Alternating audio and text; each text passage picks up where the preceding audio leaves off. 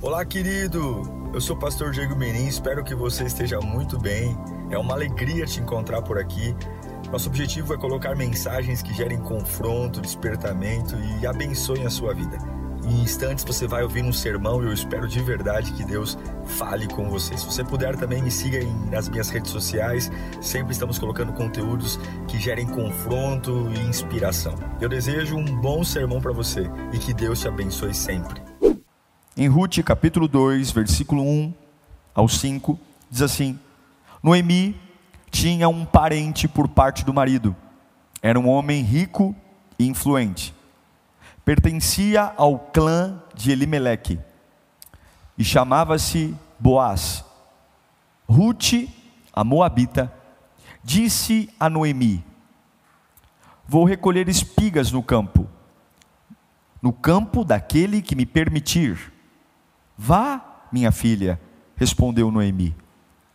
Então ela foi e começou a recolher espigas atrás dos ceifeiros por acaso, por acaso, grava essa expressão, por acaso, entrou justamente na parte da plantação que pertencia a Boaz, que era do clã de Elimeleque.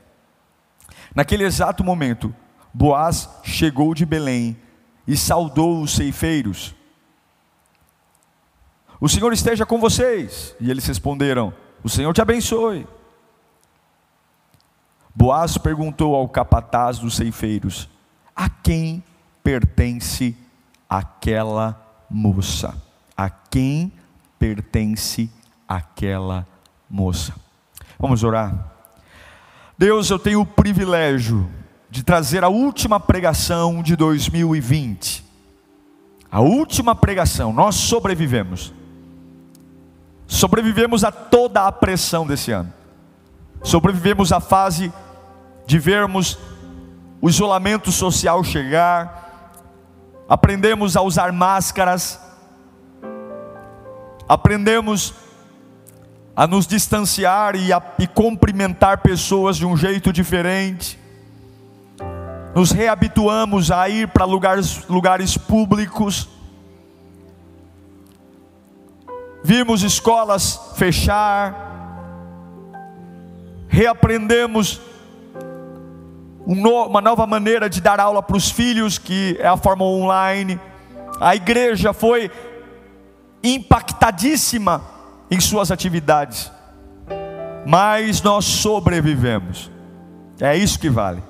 Estamos aqui, Senhor, nesse último culto de 2020, para ouvir tua voz, em nome de Jesus. Amém.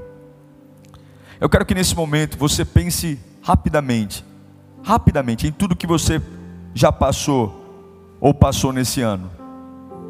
Os momentos bons e os momentos ruins. E todos nós temos uma porção deles. Porção de momentos legais, que a gente fala, puxa, como foi bacana aquele dia, como foi legal. E dias que a gente fala, meu, nem deveria ter acordado naquele dia. Foi tudo tão difícil. Agora, tem coisas que para nós não fazem o mínimo sentido de acontecerem. Elas chegam e não fazem sentido.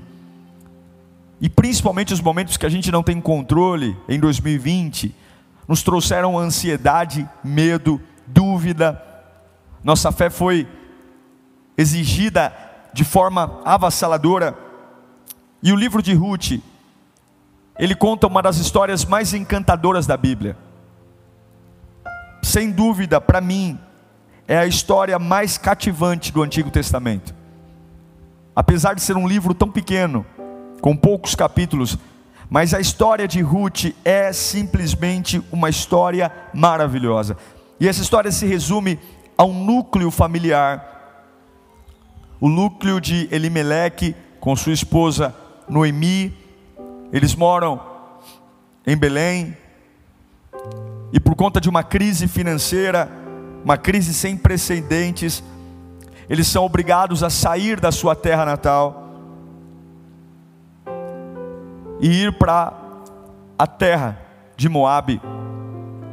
Eles são movidos pela fome.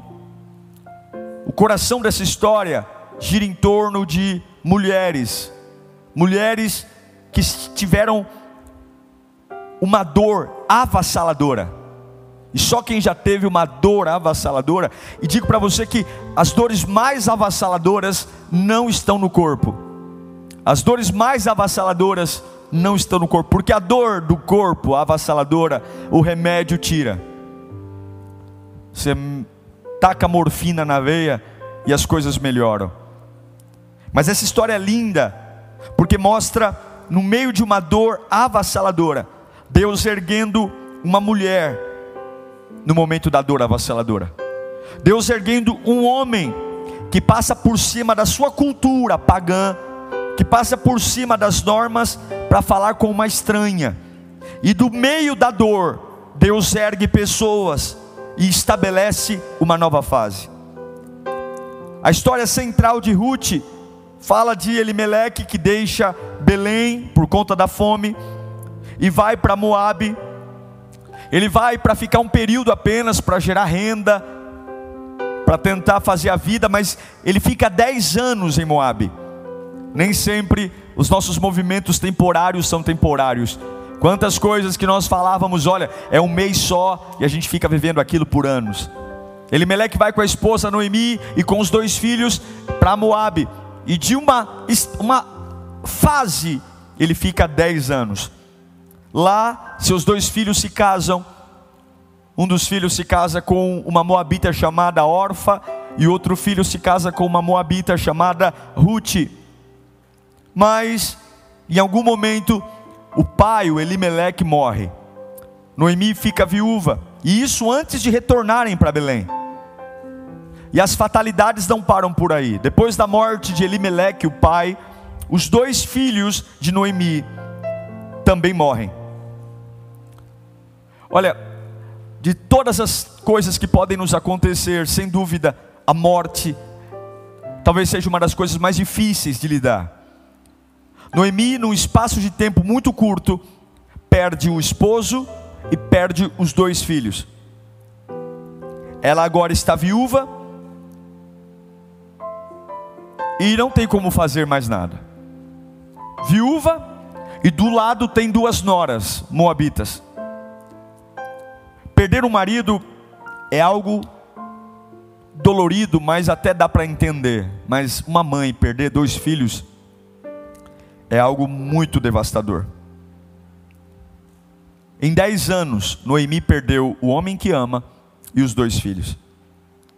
E agora, devastada por, essa, por esses dez anos de dor, Noemi olha para as duas noras, a Ruth e a Orfa, e fala: Olha, eu estou velha, eu não tenho como gerar filhos para vocês, e até mesmo se eu pudesse gerar filhos, até ele chegar à fase adulta e poder dar filhos a vocês, vocês também já vão estar velhas, então vamos fazer o seguinte: eu estou devastada pela dor, eu quero cancelar minha vida, vocês estão liberadas, vocês podem voltar para Moab, contraiam novos casamentos, façam sua família e eu vou voltar para minha terra.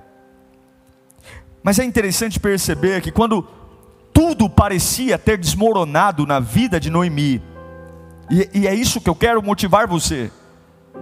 Quando aparentemente na nossa cabeça só tem uma lembrança, desmoronou a minha vida, desmoronou tudo, as pedras Sabe aquele do dominó? Quando você toca em uma e vai derrubando uma outra.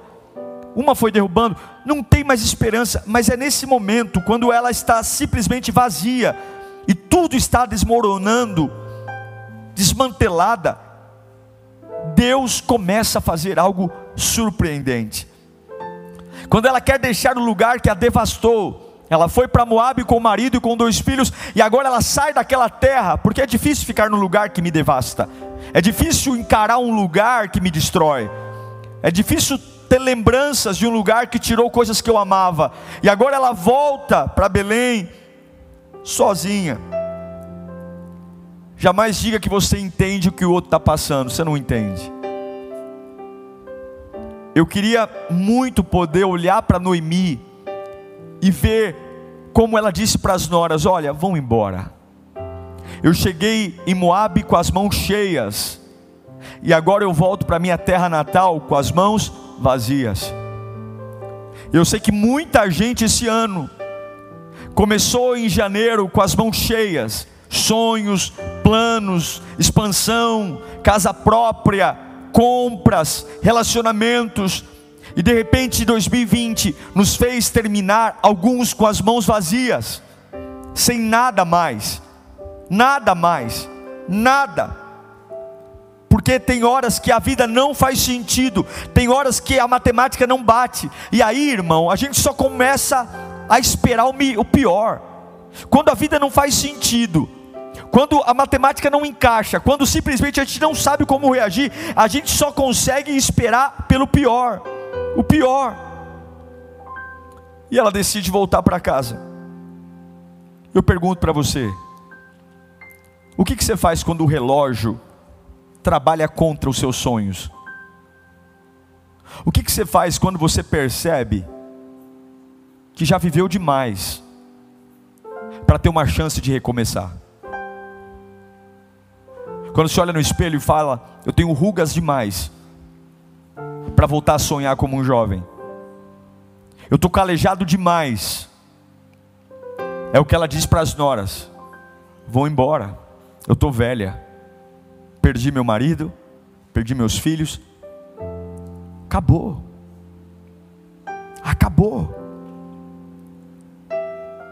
Você tem que ter muita sabedoria para agir em momentos assim, em momentos que tem tudo para serem cancelados, em momentos que a paixão que havia dentro de nós, por um sonho, ela é morta, por conta do espelho que diz: é tarde, você está velha, Noemi, é tarde. Mas nesse momento, eu quero que você se lembre dessa mensagem. Se você está sozinho, nesses momentos finais de 2020. Se você perdeu pessoas que amava, se você perdeu coisas que amava, se esse ano não é, eu quero que você lembre dessa pregação. Não cancele 2020, porque não existem acasos. Não existem acasos, não existe um ano que simplesmente saia da mão de Deus. Existe uma razão por ser agora. Existe uma razão por ser 2020, o ano do Covid-19. Existe uma razão para a porta se fechar. Existe uma razão para Elimelec ter morrido. Existe uma razão para os dois filhos de Noemi terem morrido. Existe uma razão, existe uma razão, existe uma razão, existe uma razão. E por isso, não cancele um ano que existe uma razão de existir. Não, Deus não fica sonolento, Deus não dorme, não cancele o ano de 2020, porque ele sabe o porquê que ele foi como foi.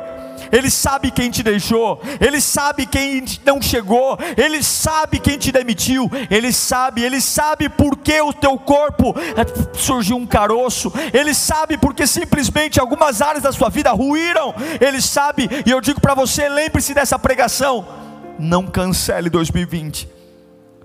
Ela olha para as duas noras, Ruth e Orfa. Ruth olha para ela e diz: eu não vou embora. O teu Deus será o meu Deus, o teu povo será o, teu, o meu povo. Para onde fores eu irei. E a outra nora diz para ela: Eu sinto muito, mas eu vou te beijar, eu estou chorando, mas eu não vou ficar com você. Uma das noras vai embora e a outra nora fica. E o que eu estou dizendo para você é que está tudo bem. Está tudo bem. Simplesmente a história de de órfã na vida de Noemi acabou. O que eu estou querendo dizer é que, seja você entendendo ou não, todos nós estamos debaixo do querer de Deus. Seja no doce ou no amargo, nós estamos debaixo do querer de Deus. O Salmo 139, versículo 7 diz: Para onde poderia eu escapar do teu espírito? Para onde poderia fugir da tua presença? Se eu subir aos céus, lá estás se eu fizer a minha cama na sepultura, também lá estás. Se eu subir como as asas da alvorada e morar na extremidade do mar, mesmo ali a tua mão direita me guiará e me susterá. Deus está com você em todas as situações. Não cancele 2020. Independentemente do que aconteceu, nada que aconteceu foi por acaso. Nada do que aconteceu foi por acaso. Nada escapou aos olhos de Deus.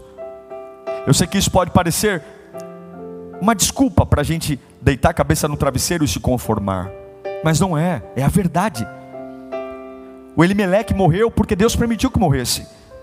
Os dois filhos de Noemi morreram porque Deus permitiu que morressem.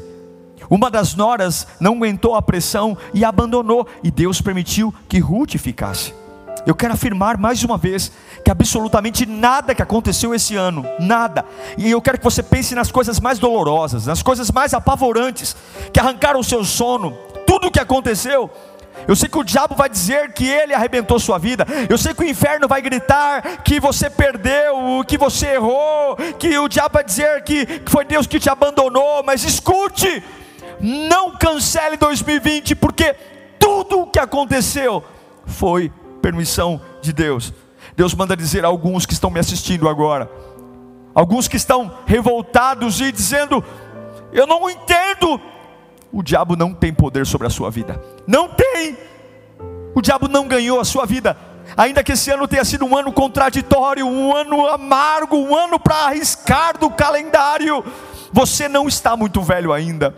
Você não tem o direito de dizer que acabou, você não tem o direito de dizer que já era, você não tem o direito porque você não sabe o que Deus está fazendo. Eu sei que esse ano colocou a, a prova nossas limitações, colocou a prova os nossos medos, esse ano mexeu com nossos anseios, mas Deus, é Ele que um dia faz no seio de uma idosa chamada Sara brotar leite. É Deus que faz um casal quase centenário ter filhos, porque Ele, Ele pode todas as coisas. Eu sei que a gente quer respostas, eu sei que a gente quer alívio, mas Deus está nos preparando para Ele. Deus não está te preparando para o próximo ano só, Deus está te preparando para Ele. E por mais que seja difícil lidar com o contraditório. Não cancele o ano que está gerando novas oportunidades para você.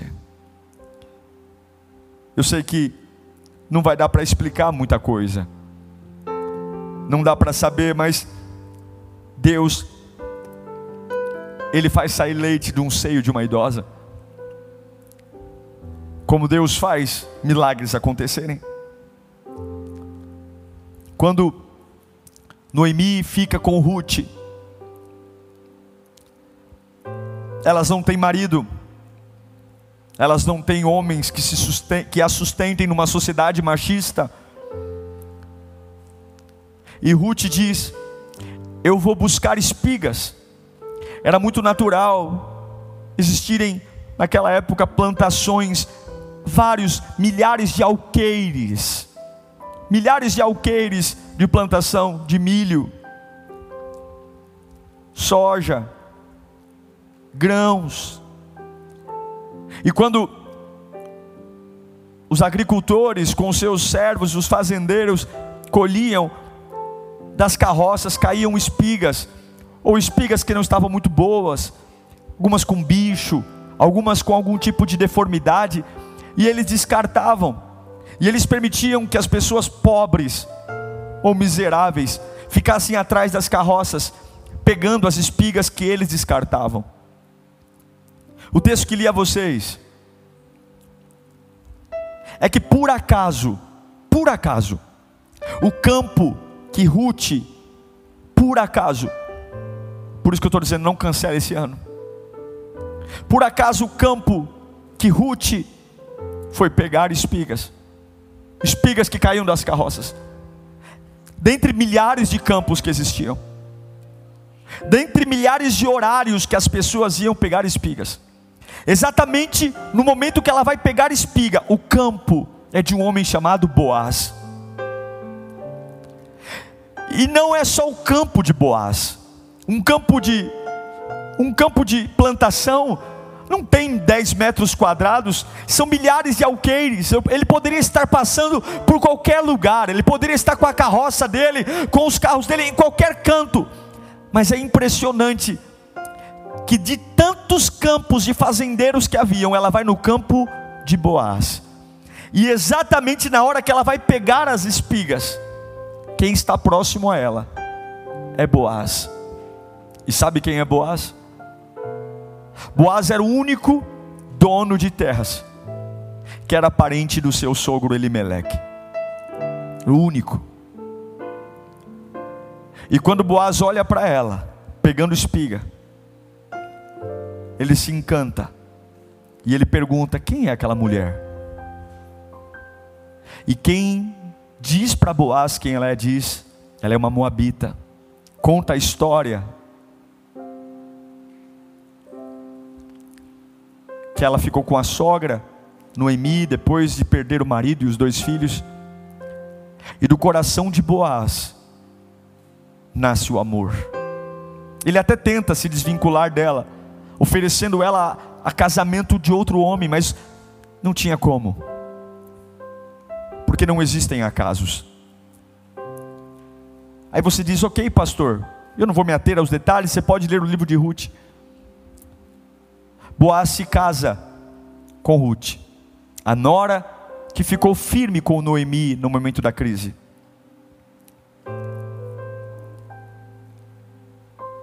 Eles se casam.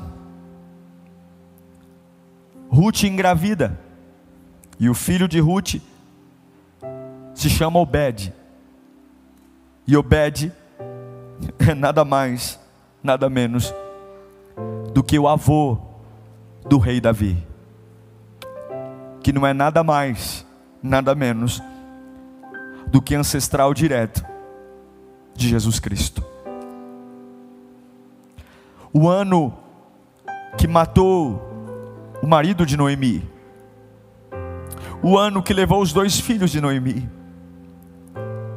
que fez perder uma nora, mas fez ficar com uma, a levou para um campo de um homem que era da mesma linhagem do seu marido. E Noemi, ainda velha, quem criou Obed foi Noemi, ela o criou como neto. E ela viu no colo o avô do maior rei do Antigo Testamento, Davi. E aquele que é linhagem direta de Jesus Cristo.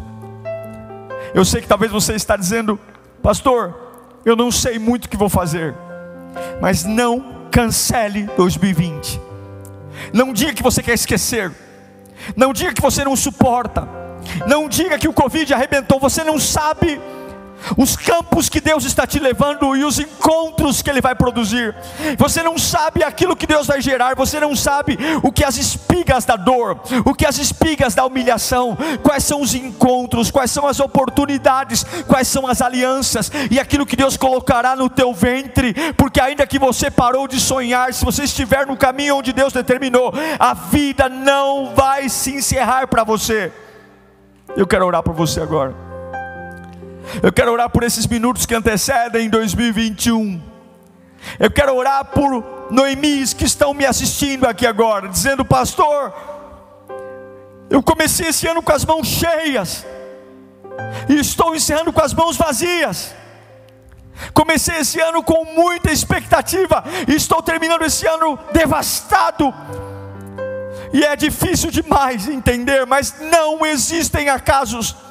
O Covid não chegou por acaso, as empresas que fecharam não fecharam por acaso, as demissões não foram por acaso, não, não nada foi por acaso, pastor, até, é, não foi por acaso, não foi. A única coisa que eu quero que você entenda é não abra mão daquilo que Deus está fazendo, vai pegar suas espigas, mas é o que caiu da carroça, é muita humilhação, até na humilhação continua pegando as espigas, até quando você for contrariado, continua pegando as espigas, continue, continue, porque alguém está te vendo, Deus está colocando algum boaz para olhar para você, até mesmo quando você acha que acabou e que você só vai levar algumas espigas para casa para fazer um ensopado, para fazer um bolo, um bolo para comer e morrer. Não, você não sabe que Deus está colocando para te olhar. Você não sabe o coração de quem Deus está movendo ao teu favor. Então continue trabalhando, continue pegando aquilo que para muitos é pouco, aquilo que para muitos não é nada. E talvez esse final de ano deixou você exatamente assim com pouco, com nada. E você diz, mas é tão pouco que sobrou, é tão pouco. As boas espigas estão na carroça, as boas espigas vão para outras mesas, só me sobrou isso, e Deus está dizendo: Você não sabe o que eu estou fazendo, e se só sobrou isso, não é acaso, se só sobrou isso, é porque eu permiti, se sobrou isso, é porque eu estou fazendo alguma coisa, se só sobrou isso, é porque eu estou gerando algo em você. Ei, ei, Ruth, Continue pegando espigas, porque eu estou colocando os boas para olhar para você. Continue pegando espigas, porque eu estou colocando alguém para olhar para você. Você não sabe o que eu vou gerar no teu ventre. Você não sabe o que as próximas geração, gerações serão impactadas pelo que eu farei na sua vida. Parece que tudo é ruiu. Parece que a história acabou porque as mãos estão vazias, mas as tuas mãos não precisam estar cheias para você provar de milagre. As tuas mãos não precisam estar cheias para você saber que eu abro porta onde ninguém abre. As tuas mãos não precisam estar fartas para que você lembre que eu sou o mesmo ontem, hoje e sempre. E do ventre, do ventre da viúva, do ventre daquela que perdeu o marido, do ventre daquela nora que não abandonou a sogra velha, veio Obed, oh meu Deus do céu, o avô do rei Davi. Imagine que surpresa você terá se não deixar de ficar pegando as espigas. Imagine as surpresas que você vai ter. Ninguém nunca poderia sonhar que de uma viúva, meu Deus do céu, ela poderia se tornar a avó do rei Davi. Ninguém poderia sonhar com esse dia. E eu digo para você: tem dias que você ainda não sonhou, mas eles já estão preparados. Tem dias que você ainda nem sequer imaginou, mas já estão cravados no coração de Deus. Tem coisas lindas. Pega as espigas, pega as espigas. Ainda chorando, mas pega as espigas. Pegue, porque o Senhor está olhando para você. Oh Deus maravilhoso. Senhor, eu quero orar pelo teu povo. Eu quero orar por eles, meu Pai. Nós não vamos cancelar o ano que nos tirou muita coisa, mas nós vamos continuar pegando as espigas. Esse ano nos está nos levando para o lugar onde o Senhor quer que nós vamos. Esse ano está nos empurrando para os campos de Boaz. Esse ano está nos empurrando para os campos que nós não iríamos se não fosse o Covid. Esse ano está nos empurrando para os campos que naturalmente nós não iríamos, fazer coisas que naturalmente nós não faríamos. Esse ano está nos levando a tomar decisões que sem esse ano nós não tomaríamos. Esse ano está alinhando o nosso coração. Esse ano está nos colocando em posições que nós não teríamos. Esse ano está nos levando para sermos vistos por coisas e situações que antes não veriam. Nós não vamos cancelar o ano que está nos levando para os campos de Boaz. Não vamos, não vamos, não vamos. Você pode glorificar o nome de Jesus.